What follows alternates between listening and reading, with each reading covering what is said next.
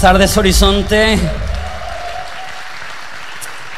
Hoy continuamos con nuestra serie que iniciamos la semana pasada, Hábitos de Fe. Si tienes tu Biblia, ábrela a Lucas capítulo 4, versículo 16. Eh, vamos a leer ese versículo, pero vamos a iniciar ahí, vamos a leer un chorro de versículos en este tiempo. El concepto de esta serie es que Jesús era una persona que tenía hábitos. La Biblia menciona específicamente tres hábitos que tenía Jesús, que él iba a la iglesia cada semana, que él oraba eh, a, cada rato y que él eh, leía y enseñaba la Biblia. Entonces, lo que vamos a hacer es que las próximas tres semanas vamos a tomar cada uno de esos hábitos y desglosarlo. Y hoy vamos a hablar acerca de la importancia de ir a la iglesia. Entonces, si tú estás aquí, como que ya le hiciste, ¿no? Entonces, este mensaje va a ser bueno porque te va a hacer sentir bien por, por haber venido a la iglesia el día de hoy. Pero aunque es muy básico, creo que va a ser súper, súper sano recordar qué tan sano espiritualmente es tener el hábito de semana tras semana venir a la casa de Dios, a escuchar su palabra predicada, a adorar junto con nuestros hermanos y hacer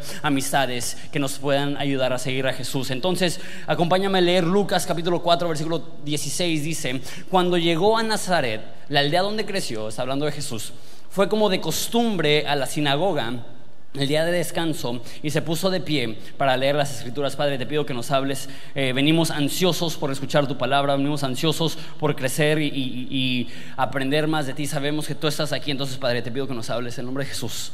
Amén. A veces son los hábitos más pequeños que tienen el resultado más grande. A veces son las acciones más chicas que pueden producir los cambios más significativos. Se hizo un estudio en Estados Unidos recientemente porque hay un problema de obesidad y sobrepeso bien grueso en Estados Unidos. Eh, normalmente es el número uno o el número dos en todo el mundo de obesidad, pero no nos podemos burlar porque en México nosotros somos el dos o el uno dependiendo de en qué posición están los Estados Unidos. Entonces estamos igual de mal, ¿no? igual de pasaditos de tortas que ellos. Pero el caso es que se hizo este estudio para, determinar cómo podían ayudar a los americanos a, bajar de peso. Y el estudio determinó que uno de los problemas en Estados Unidos, y creo que en cualquier lugar que hay sobrepeso, es el consumo de grasa eh, en exceso. Y no sé si sabes esto, pero un vaso de leche de 500 mililitros, o sea, un vaso de leche grande, contiene la misma cantidad de grasa que 8 pedazos de tocino. Yo cuando leí eso dije, y si me tomo la leche y el tocino, entonces estoy bien mal, ¿no? Pero este, uno no piensa la cantidad de grasa que puede llegar a tener leche, la leche, y este estudio determinó que si las personas, en vez de comprar leche entera, compraran leche de un por ciento de, grasa, eh, reducirían por 50% el consumo de grasa del americano promedio. Qué loco, ¿no? Y, sé que no sabe muy rica, sé que la leche así de un por ciento es como agua blanca, ¿no? Y, no, no, es lo más rico, pero qué loco pensar que podríamos, si tomas leche todos los días, reducir tu consumo de grasas por un 50%, simplemente en vez de agarrar la leche entera, agarrar la leche un por ciento. De hecho, eh, no sé cuántas personas aquí, y podemos ser honestos, estamos en la iglesia, no sé cuántas personas aquí les gustaría bajar 5 kilos. ¿Alguien levanta la mano? Ok, la, mayoría no manches. la reunión de las dos sí que, sí que la demás eran como 3, 4, no, no es cierto, pero sí, a todos nos gustaría, o a la mayoría, yo acabo de estar enfermo y bajé un chorro de peso, yo probablemente necesito subir unos 5 kilitos, pero el caso es que todos quisiéramos bajar un poquito de peso y no sé si, si sabes que si únicamente reducimos nuestro consumo calórico, o sea, la, cantidad de, calorías que comemos por 100 calorías al día, después de un año bajaríamos 5 kilos. 100 calorías, 100 calorías son dos tortillas, es un pedazo de pan, es media granola, es una manzana, son como tres mordidas de pizza. si solamente bajáramos nuestro consumo de comida por 100 calorías al día, bajaríamos 5 kilos después de un año. ¿Por qué digo esto? Porque nuestra tendencia es pensar que si queremos resultados grandes necesitamos tomar acciones drásticas. Y si quiero bajar 5 kilos, entonces voy a comer pura lechuga y pollo asado y así voy a bajar de peso. Pero ¿qué es lo que pasa? Tomas una decisión drástica que dura una semana y después rebotas y, bueno, escucha muy chistoso eso hablando de peso, pero después hay un rebote donde regresas a tu peso anterior porque no estás haciendo algo a largo plazo, estás haciendo algo drástico a corto plazo. ¿Por qué te digo esto? Porque esta no es una clase de nutrición, esta es una clase de la Biblia, una clase de Jesús. Algunas personas creen que para tener una vida espiritual sana se tienen que tomar decisiones drásticas En algunos casos sí, pero en la mayoría de casos lo que se necesita no son decisiones drásticas a corto plazo, sino decisiones constantes a largo plazo. Y una de las cosas más sanas que podemos hacer es ser constantes en el ir a la iglesia, el ser parte de una iglesia, porque no solamente ir a la iglesia, no solamente es estar aquí presencialmente, sino es ser parte de una iglesia, de una comunidad viva, llena de fe, llena de crecimiento. Eso me lleva a el primero de mis cinco puntos para el día de hoy. Mi primer punto es que Dios ama a la iglesia. Y sé que esto se escucha bien sencillo, pero lo digo porque se usa esta frase mucho y aunque es 100% cierta, eh, creo que de repente nos desvía un poco. y esa frase es, Dios te ama y dio su vida por ti. Eso es 100% cierto. Dios te ama y dio su vida por ti. Pero de repente hay un enfoque tan fuerte en el amor de Dios por ti como individuo que se nos olvida hablar de que Dios tiene un amor por su pueblo, hablando de manera colectiva. Desde Génesis se ve eso, que escogió a Abraham para iniciar un pueblo, que a través de Abraham todas las naciones del mundo puedan ser benditas. El plan de Dios es amar a su pueblo, amar a su iglesia, amar a su gente. Y sí, Dios te ama como un individuo, pero también tenemos que tener presente que Dios tiene un amor especial por la iglesia. Dice Efesios capítulo 5, versículo 25. Para los maridos eso significa, ame cada uno a su esposa tal como Cristo amó a la iglesia y entregó su vida por ella. ¿Cuánto ama Jesús a la iglesia? Le llama su esposa, le llama su novia. No sé qué tipo de relación tienes tú con tu esposa, espero que una relación sólida y firme, pero aunque estés pasando por un momento turbulento o difícil o problemático. No conozco ningún hombre, aunque esté pasando problemas en su matrimonio, que tolera que le falten el respeto a su esposa. No, hay algo dentro de nosotros como hombres que si alguien le falta el respeto a nuestra esposa, nos ofendemos, aunque nos hayamos peleado con ellas, aunque haya ahorita una situación tensa, si alguien ofende a mi esposa, me ofende a mí. Y un filtro que yo siempre quiero tener es, si alguien tratara a mi esposa como yo trato a la iglesia, me sentiría ofendido o me sentiría honrado. Si alguien hablara de la iglesia, perdón, de mi esposa, como yo hablo de la iglesia, me sentiría ofendido o me sentiría honrado. Porque es, está tan de moda decir, ay, la iglesia, puros hipócritas y, pura gente mala y, y puros ladrones. Y, pero toma un segundo y piensa, esta, ese es el pueblo de Dios, e, esos son los que Él compró con su sangre. Y sí habrá problemas en cualquier iglesia. ¿Por qué? Porque todos nosotros traemos problemas. Y cuando nos congregamos y cuando nos reunimos, obviamente van a haber problemas. Pero eso no significa que la iglesia no es amada por Dios. La iglesia es muy amada por Dios. Y sí, Dios te ama muchísimo, pero Dios tiene un plan para su pueblo. Apocalipsis 21 nos narra cuál es el deseo de Dios para su creación. Dice Apocalipsis 21.1, entonces vi un cielo nuevo y una tierra nueva, porque el primer cielo y la primera tierra habían desaparecido y también el mar. Y vi la santa ciudad, esa es una referencia a la iglesia, la nueva Jerusalén, que descendía desde el cielo, desde la presencia de Dios, como una novia hermosamente vestida para su esposo. Oí una voz fuerte que salía del trono y decía, miren, el hogar de Dios está entre su pueblo, Él vivirá con ellos y ellos serán su pueblo y Dios mismo estará con ellos y Él secará toda lágrima de sus ojos y no habrá muerte, ni tristeza, ni llanto. Todas esas cosas ya no existirán. El plan de Dios es que un día su pueblo se reúna en esta tierra y que Él pueda estar presencialmente con su pueblo, con su gente, con su iglesia, con su esposa, secando toda lágrima eliminando todo dolor, eliminando toda maldición y en un estado de armonía perfecta. Dios ama a su iglesia. La iglesia es la esposa de Dios y tenemos que recordar eso, tenemos que honrar a su esposa. Y de, repente personas dicen, ay, sí, es que yo, soy la novia de Dios. Y, creo que si una mujer piensa así, adelante está chido, pero cuando los hombres dicen eso, como que me preocupa un poco. Ay, me encanta que que Dios sea mi, esposo. Y así como que, ok. E, eso no es algo que se usa para individuos. Una vez más, si te lo quieres apropiar como una mujer, adelante, no tiene nada de malo. Pero la, la realidad es que Dios mira a su pueblo y dice, esta es mi amada. Dios mira a la iglesia y dice, esta es mi novia. Yo morí por ella, yo la limpio con mi sangre, yo la dirijo con mi espíritu. Dios ama a su iglesia. Ese es mi punto número uno.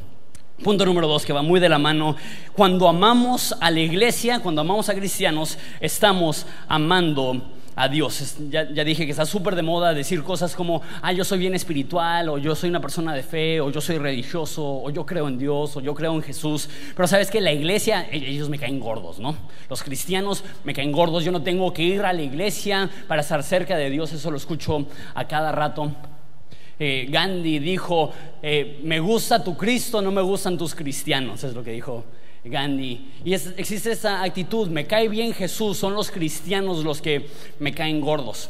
Sin embargo, Jesús dice, eso es Juan 14, 15, si me aman, obedezcan mis mandamientos. Si quieres amar a Dios, necesitas someterte a la voluntad de Dios, a los deseos de Dios, a los mandamientos de Dios. Es imposible amar a Dios y no obedecer sus mandamientos. El mismo libro, siguiente capítulo, Juan 15, 12 dice, y este es mi mandamiento. Ámense unos a otros de la misma manera que yo les he amado. ¿Me amas? Obedece mis mandamientos. ¿Cuál es mi mandamiento? Que se amen los unos a los otros. Es imposible amar a Dios y no tener un amor profundo por otros cristianos. Lo dice de una manera más explícita y más fuerte en primera de Juan 4:19 dice, eh, nos amamos unos a otros porque Él nos amó primero. Si alguien dice, amo a Dios, pero odia a otro creyente, esa persona es mentirosa. Pues si no amamos a quienes podemos ver, ¿cómo vamos a amar a Dios a quien no podemos ver? Y Él nos ha dado el siguiente mandato. Los que aman a Dios deben de amar también a sus hermanos creyentes. Es imposible ser cristiano y tener odio por otros cristianos. Y de repente personas dicen, no, pues yo no odio a los cristianos, yo odio a un cristiano. ¿no? Yo no tengo problema con la iglesia, yo tengo problema con dos, tres personas que me caen gordas y esas sí las odio, pero pues está bien porque no, es, un odio hacia la iglesia en general. No sé si lo leíste. Si alguien dice amar a Dios y odia a un hermano, él tal miente y no ama a Dios. Qué fuerte esto, que es imposible guardarle rencor a un cristiano y estar amando a Dios al mismo tiempo. Es imposible odiar a un cristiano y amar a Dios al mismo tiempo. Porque sabes, el amor por Dios no solamente algo que se siente en las entrañas o que se sabe en la mente, el amor por Dios es algo que se comunica y se expresa amando a las personas que nos rodean. La Biblia dice en eh, Gálatas 6:10, por lo tanto, siempre que tengan la oportunidad, hagamos el bien a todos, especialmente a los de la familia de la fe. Tantas personas dicen, amo tanto a Dios, quisiera poder comunicárselo de alguna forma. Dios está en el cielo diciendo, ama a mi iglesia. Hay tantas personas que dicen, ay, tengo tanto agradecimiento por Dios, quisiera comunicárselo de alguna forma. Dios está en el cielo diciendo, sirve a mi iglesia, ama a mi novia, me quieres amar a mí, ama a los hermanos que están a tu lado. Es imposible amar a Dios y no tener, y no tener un amor profundo y real y práctico hacia las personas que nos rodean, específicamente dentro de la iglesia. Dios ama a su iglesia. Nosotros debemos de amar a su iglesia y cuando estamos amando a su iglesia, estamos amando a Dios. Punto número tres, em, empezamos a hablar un poco más de, el beneficio personal de ser parte de una iglesia.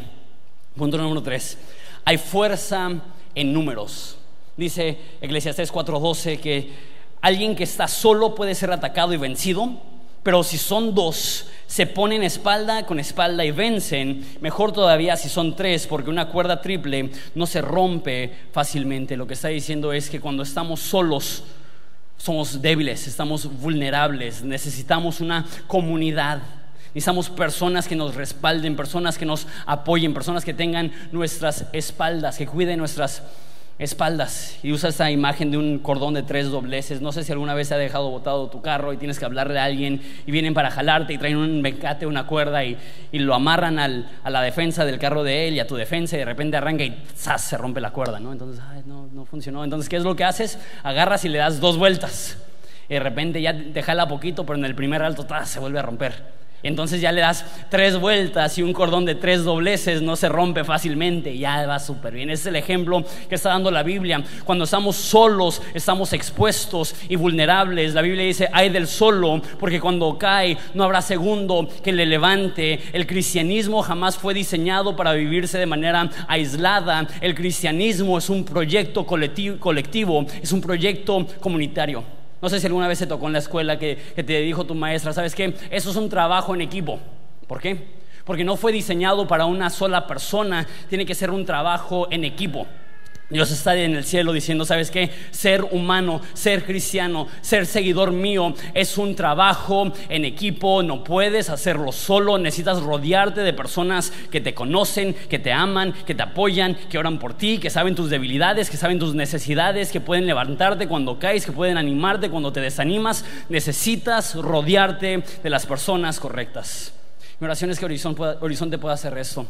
Uno de nuestros valores es que queremos ser una iglesia con amor genuino, porque hoy en día hay tanto amor barato, hay tanto amor superficial. Es tan fácil tener dos mil eh, amigos en Facebook y cada vez que le dan like a tu publicación te sientes apreciado, llamado y, tener 200 likes en Instagram y, cada vez que te llega una notificación que a alguien le gustó tu foto, tú te sientes, sabes que ellos me aprecian, ellos me valoran, pero la realidad es que en el momento de necesidad, en el momento de dificultad, los likes en Facebook, los likes en Instagram, Instagram no te van a sustentar, lo que te va a sustentar son las personas que Dios te manda para caminar hombro a hombro contigo y apoyarte y conocerte y orar por ti y estar contigo y animarte. Necesitamos ser una iglesia que desarrolla amistades genuinas y amor genuino. Y, y, tenemos que tener cuidado porque sé que una iglesia cuanto más grande es, más atractivo es a las personas que quieren permanecer anónimos. Puedo llegar tarde, puedo irme un poco temprano, nadie me va a conocer, soy un poco introvertido, la verdad no me gusta hablar con las personas. Y, pero sabes, si tú vienes aquí únicamente para escuchar la palabra de Dios, gracias a Dios que estás aquí, estás en casa, te amamos. Pero la iglesia no es únicamente para escuchar la palabra de Dios. Si, si vienes a adorar a Jesús, qué bueno, estás en casa, queremos que puedas adorar a Jesús, pero estás teniendo una experiencia incompleta. Porque la iglesia no solamente es para adorar a Jesús y escuchar la palabra, no solamente es vertical, pero tiene que ser horizontal, tiene que, eh, tiene que ah, permitirnos tener amistades que realmente valen la pena. Un tip, nada más, sé que eso es bien práctico. Haz el esfuerzo, no por llegar a tiempo, haz el esfuerzo por llegar temprano para convivir afuera en el patio con las personas que están ahí, de quedarte unos cuantos minutos nada más, 10, 15 minutos, tomarte un café, convivir. ¿Por qué? Porque quizá en tus momentos estables no crees que necesitas amistades cristianas en tu vida, pero es en los valles que te das cuenta que si no tienes esas amistades reales, vas a estar frágil, vas a estar vulnerable, vas a estar débil y necesitamos este apoyo. Dos son mejor que uno, tres son mejor que dos, porque es este apoyo que nos puede ayudar a continuar aun cuando las cosas son difíciles. Hay fuerza en números. El cristianismo es un proyecto colectivo, es un proyecto en equipo, no podemos solos. Punto número cuatro. Cuando estaba preparando este mensaje, el punto cuatro y el punto cinco son los que están como que esos están chidos. Entonces, creo que ese es mi punto favorito de esta prédica. Punto número cuatro, necesitamos adoración colectiva. Te explico qué es lo que quiero decir con esto, pero necesitamos adoración colectiva. En toda la Biblia vemos historias de cómo el pueblo de Dios se reúne en grupos para cantar. Y entiendo que la adoración no es únicamente cantar, es mucho más eh, vasto y amplio que eso, pero definitivamente parte de nuestra adoración es el poder venir a la iglesia y levantar nuestra voz al lado de nuestros hermanos cristianos para exaltar a Jesús y para agradecerle por quien Él es y por todo lo que Él ha hecho por nosotros. En toda la Biblia vemos cómo se reúne el pueblo de Dios para hacerlo. Desde eh, Moisés, que después de que salen de Egipto, escribe una canción de victoria y todo el pueblo se reúne para agradecer a Dios, hasta los salmos que hasta la fe los judíos las cantan y los hebreos las cantan en agradecimiento a Dios. Aún Jesús nos dice en los evangelios que cuando estaba con sus discípulos cantaba canciones con ellos. No sé cómo sería ir a un karaoke con Jesús, pero es, es parte de lo que implicaba ser cristiano, ser discípulo.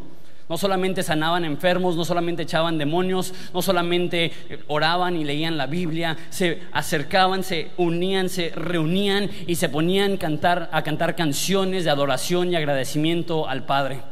Eso es tan importante y sé que tú lo sabes, pero te quiero recordar que hay algo tan sano, tan espiritual, tan profundo cuando llegamos y unimos nuestras voces a cientos de otras personas que quizá tu semana apestó y tu, tu jefe eh, es, un patán y tus hijos adolescentes no te obedecen y tienes problemas económicos y tienes, estás encharcado en deudas y tienes problemas familiares y tienes problemas relacionales y tienes problemas de salud, pero sabes que una vez a la semana puedes llegar a la casa de Dios y hacer un lado todas esas cosas y enfocarte únicamente en decir, Dios, gracias porque aunque no lo merezco, tú me has salvado. Dios, gracias porque aunque no lo merezco, tú me has acompañado en cada momento de cada dificultad, de cada dolor y llegar y unirnos a las voces de nuestros hermanos que también tienen sus rollos, también tienen sus dificultades, pero decimos, ¿sabes qué? Ese no es el momento para enfocarme en mis problemas, ese es el momento para enfocarme en mi Dios y agradecerle todo lo que Él ha hecho por mí y todo lo que Él ha hecho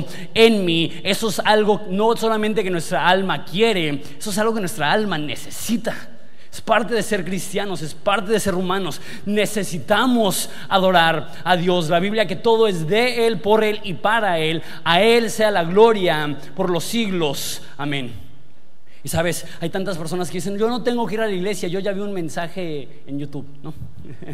y a mí me da mucho miedo eso, porque nosotros producimos un chorro de contenido para el Internet y me da miedo que, las personas digan, ah, no tengo que ir a la iglesia, ya escuché el mensaje en Horizonte, ¿no? Ya, ya, ya vi la transmisión en vivo en Facebook.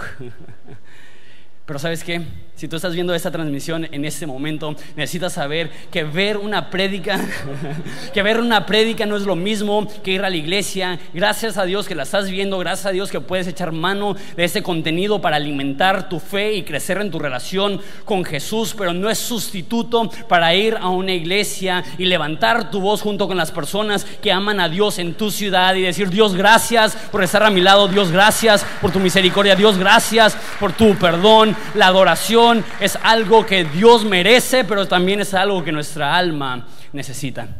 Una de las cosas que me cae un poco gordo es cuando las personas dicen, es, que la iglesia no debería de parecer concierto, ¿no? Eso lo escucho cada rato. Ay, Horizonte parece concierto. Pero parte de mí dice, debería de ser mejor que un concierto.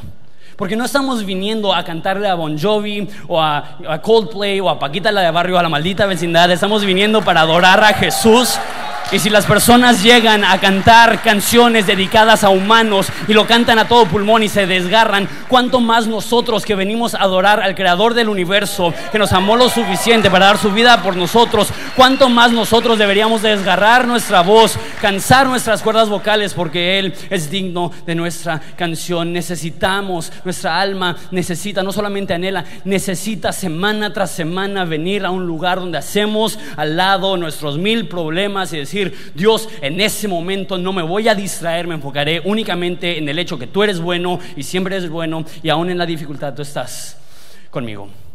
Todos necesitamos adoración colectiva. Está bien que tengas adoración personal, está bien que, prendas tu carro con música cristiana, está bien que limpies tu casa con música cristiana, pero no sustituye el venir a la casa de Dios con el pueblo de Dios a cantarle a Dios como una sola voz. Quiero leerte lo que está pasando ahorita mismo en el cielo y pasará por la eternidad, dice Apocalipsis 5:11. Entonces volví a mirar y oí las voces de miles de millones de ángeles alrededor del trono y de los seres vivientes y los ancianos, ellos cantaban un potente coro, me encanta eso. Digno es el cordero que fue sacrificado de recibir el poder, las riquezas, la sabiduría, la fuerza, el honor, la gloria y la bendición. Entonces oí a toda criatura en el cielo y en la tierra y debajo de la tierra y en el mar que cantaban, bendición, honra y gloria y poder le pertenecen al que está sentado en el trono y al Cordero para siempre y para siempre. Cada vez que tú y yo nos reunimos como un pueblo para adorar a Dios, estamos afinando nuestra voz al tono del cielo y estamos uniendo nuestra voz al canto de miles de millones de ángeles que no se cansan de adorarle. La adoración colectiva en conjunto es una parte esencial de ser cristiano. Y hay muchas razones por las cuales venir a la iglesia. Pero creo que esa es una de las primordiales. No podemos solos. Necesitamos sentirnos parte de algo más grande que nosotros. Tenemos que ser parte de una iglesia. Tenemos que venir a unir nuestra voz al cántico del cielo y agradecer a Dios por ser digno, por ser bueno, por ser poderoso, por ser digno de riquezas y honor y gloria. La adoración es algo que Dios merece, pero es algo que nosotros necesitamos. Punto número 5, y con eso termino. Tenemos que ser parte de la iglesia porque estamos participando de algo eterno. Es bien importante saber esto. Jesús dijo que Él construirá su iglesia y que ni las puertas del infierno prevalecerán en contra de ella. La iglesia es el proyecto de Jesús. Él la hace crecer, Él la cuida, Él la sustenta, Él es el proveedor, Él es el marido dentro de esta familia, Él es la cabeza de la iglesia. Y porque Dios está al mando, la iglesia es un proyecto eterno. Leí un versículo hace rato que decía que debemos de tratar a todos bien, pero mayormente a los de la familia de la fe. Y justo antes de eso dice que no nos cansemos de hacer el bien, porque a su tiempo tendremos recompensas si es que no desmayamos. Necesitas saber que cada vez que tú sirves a Dios a través de la iglesia, Dios lo nota y está reservando para ti recompensas eternas. No hay acto que podemos hacer de servicio a Dios a través de la iglesia que sea en vano. Todo será recompensado y todo tiene un valor eterno. Pienso en las personas que enseñan a los niños en Horizonte Kids o que cuidan a los niños en Horizonte Kids. ¿Cuánto valor tiene el poder enseñarle a un niño acerca de Jesús. Pienso en las personas que quizá cuidan a niños en el cunero, dándole el espacio a los papás para poder venir a adorar a Jesús y, cantar y, escuchar su palabra sin estar preocupado por estar cuidando a sus hijos. O las personas que están detrás de una cámara asegurándose que todo esté bien para poder transmitir esto a miles de personas. O aquellas personas que están en el estacionamiento, quizá cuidando un carro para que las personas puedan estar aquí sin el pendiente de, ay, ¿qué, qué le va a pasar a mi carro? Que Pienso en las personas que están aquí dándole la bienvenida a las personas. Todo acto que hacemos en amor a Dios es un acto eterno.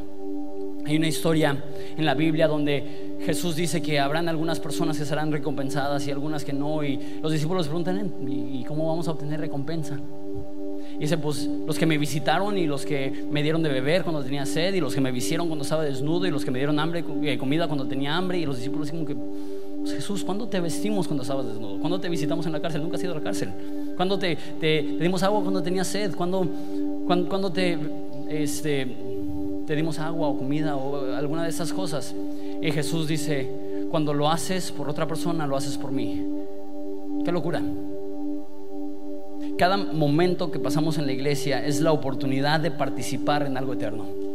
Cada peso que damos, cada segundo que servimos, cada talento que utilizamos, lo estamos invirtiendo en el proyecto de Jesús mismo. Y pensar que Jesús dice, donde están dos o tres reunidos en mi nombre, ahí estoy yo en medio de ellos. Que Jesús está aquí ahorita.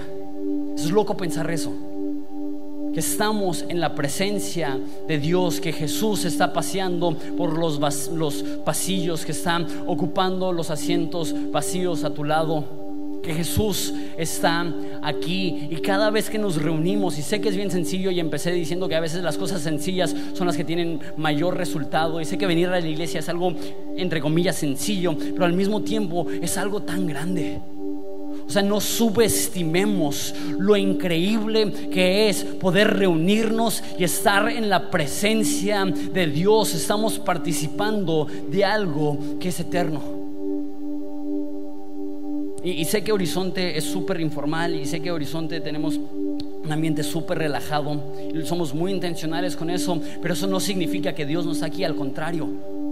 Queremos ser la primera iglesia en decir cada vez que estamos reunidos, donde están dos o tres reunidos en su nombre, ahí está Jesús y Jesús merece el primer lugar y Jesús merece nuestra atención y Jesús merece nuestra adoración y Jesús merece nuestra atención. Cada momento que estamos aquí estamos participando de algo eterno. No solamente porque Dios es eterno y no solamente porque la iglesia es eterna, sino porque cada persona que está a nuestro lado es eterno. C.S. Luis dijo eso, que no hay persona ordinaria Que cada persona que hacemos reír, cada persona con la cual trabajamos, cada persona con la cual nos casamos, son seres eternos. Cada vez que invertimos en una persona, estamos invirtiendo en una eternidad. Regresando a lo de los niños. ¿Cuánto valor tiene el alma de un niño? ¿Cuánto valor tiene el poder invertir en un niño de tal modo que él pueda conocer a Jesús desde una temprana edad? Y no sabemos cuando sembramos estas semillas, no sabemos si ese niño se va a convertir en un patriarca que va a llevar a toda su familia por generaciones a los pies de Cristo. Y aunque no, ¿cuánto valor le podemos otorgar a una vida humana? ¿Cuánto valor le podemos otorgar a un alma? Y me pone a pensar y me conmueve mucho pensar, ¿cuántas personas el año pasado conocieron a Jesús en Horizonte? Acabo de hablar con alguien entre servicios que, me dicen, ¿sabes qué? No sé cómo llegamos, alguien nos invitó, no, no éramos religiosos, no, no, íbamos a la iglesia, ni nada, y, y sentimos, esa es la palabra que usaron, que nuestra alma está llena. Me encantó eso. ¿Cómo pasas de estar vacío espiritualmente a sentir que, que, tu necesidad ha sido saciada, que has bebido el agua viva, que vienes y has conocido a Dios, que los que estaban caminando en oscuridad han visto la luz de Cristo? Me pregunto cuántas personas han tenido un encuentro con Jesús en ese lugar. Me pregunto cuántos matrimonios han sido restaurados.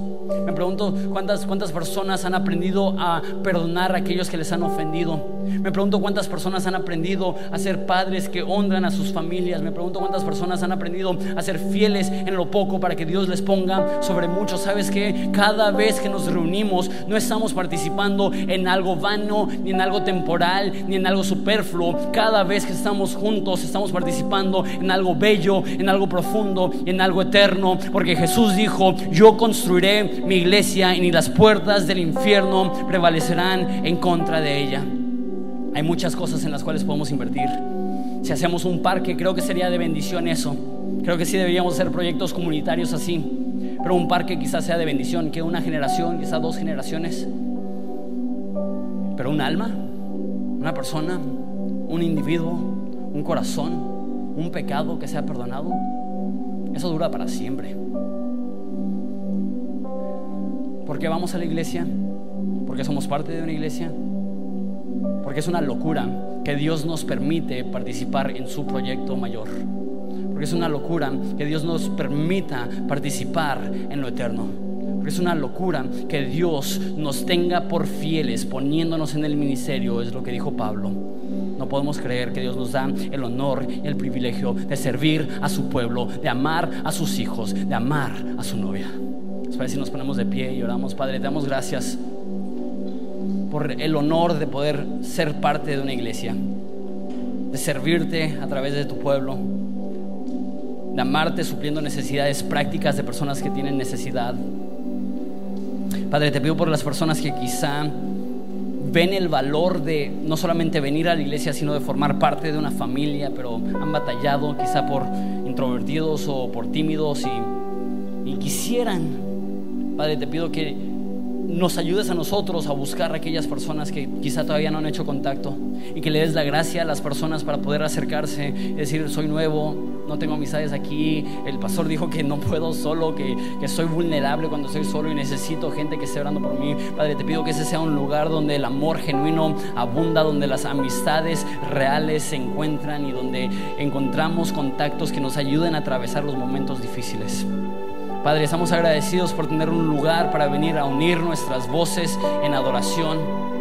Estamos agradecidos por un lugar para venir a participar en lo eterno, dar de todo lo que somos para honrarte a ti, para servir a tu pueblo y para cambiar este mundo. Te damos gracias, Jesús. Es un nombre precioso que vemos esto. Amén. Vamos a adorar a Jesús juntos.